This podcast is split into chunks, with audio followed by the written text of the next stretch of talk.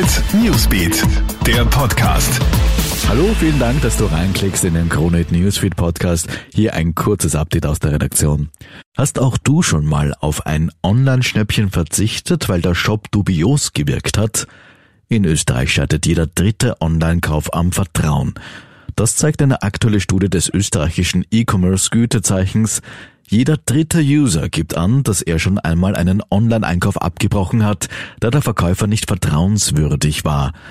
Das zeigt auch, wie wichtig das richtige Auftreten eines Händlers im Netz ist, sagt Thorsten Behrens vom E-Commerce Gütezeichen. Da ist dann ganz wichtig, es muss natürlich professionell ausschauen, aber es müssen natürlich auch Zeichen da sein, wie ein Gütezeichen zum Beispiel, dass Kunden, die den Shop nicht kennen, dem Shop auch vertrauen. Österreichs Schülerinnen und Schüler sollen in Europa Vorbilder beim bewussten Umgang mit Energie werden.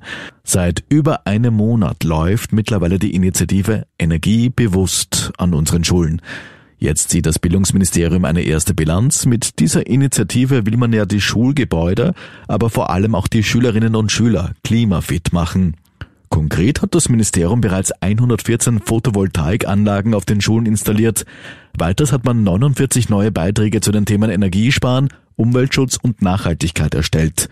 Die sollen jetzt in den Unterricht einfließen.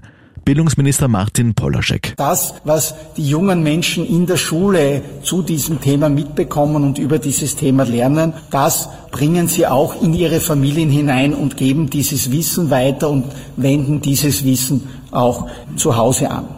Zu einem Großeinsatz der Polizei führt heute Vormittag eine Amoklaufdrohung an einer Vorarlberger Schule.